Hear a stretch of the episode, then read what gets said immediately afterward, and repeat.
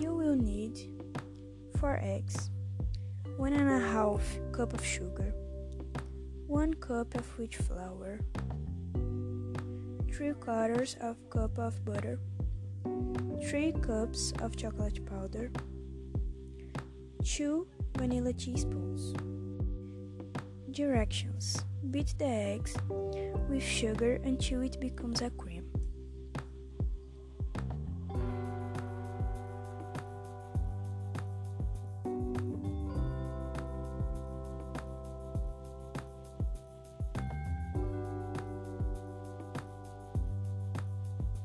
Before, add the flour gradually and continue beating.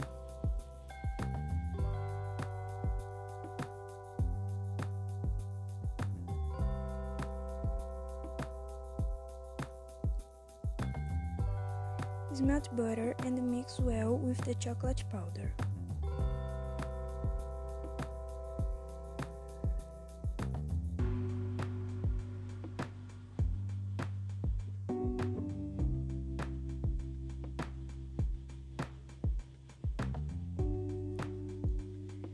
To gather the dough, add vanilla.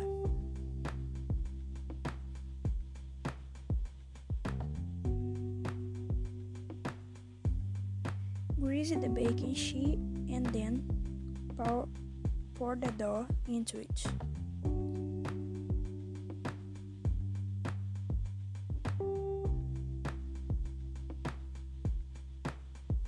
Complete with pieces of chocolate bar.